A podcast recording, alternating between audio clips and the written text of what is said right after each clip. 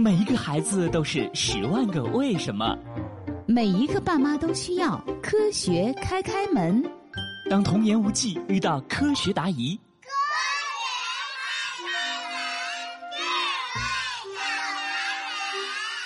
开开心心开门喽！今天的科学故事是：珠穆朗玛峰为什么会不断长高？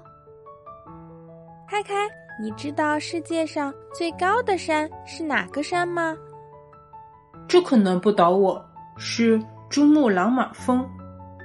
没错，那你知道它有多高吗？哈哈，这个嘛，我昨天刚在书上看到过，是八千八百四十四点四三米。你说珠穆朗玛峰会像我们一样不断长高吗？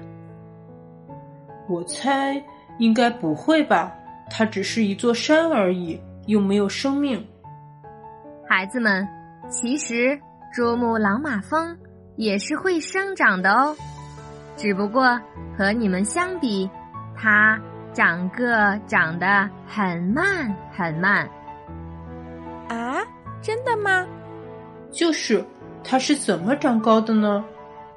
回答这个问题之前。我们首先需要了解一下珠穆朗玛峰是怎么形成的。你们知道地球可以分为哪几个板块吗？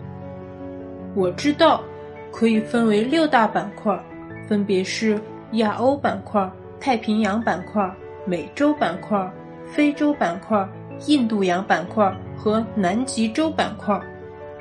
答对了。珠穆朗玛峰就位于亚欧板块和印度洋板块交界处。在很久很久以前，亚欧板块和印度洋板块是彼此分开的。那后来为什么会连在一起了呢？因为板块是在不断运动的呀。印度洋板块向北俯冲，最终啊。撞上了亚欧板块，两个板块之间发生碰撞挤压。印度洋板块强大的南北向挤压力将亚欧板块抬高，于是就形成了现在的喜马拉雅山脉。珠穆朗玛峰就是喜马拉雅山脉中最高的山峰。哈哈。就像两块橡皮泥撞在一起就变形了。开开，这个比喻不错。那为什么它现在还在长高呢？嗯，难道因为两个板块还在碰撞挤压？对的，根据目前测定的结果，印度洋板块每年向东北移动五厘米，而亚欧板块。每年向北移动两厘米，你们说会发生什么呢？爸爸用两只手比划着移动轨迹。亚欧板块还会被挤压，所以导致珠穆朗玛峰还会长高。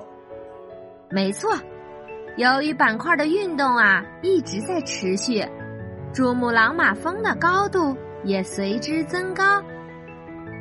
原来珠穆朗玛峰会长个是板块运动的结果，那它一直这么长下去，会不会穿破大气层到外太空呀？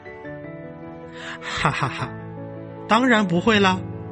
由于受到很多条件的限制，它的高度是有一定极限的，不会无限制的生长。好了，小朋友们。今天的科学故事就到这里啦。珠穆朗玛峰为什么会不断长高？你知道答案了吗？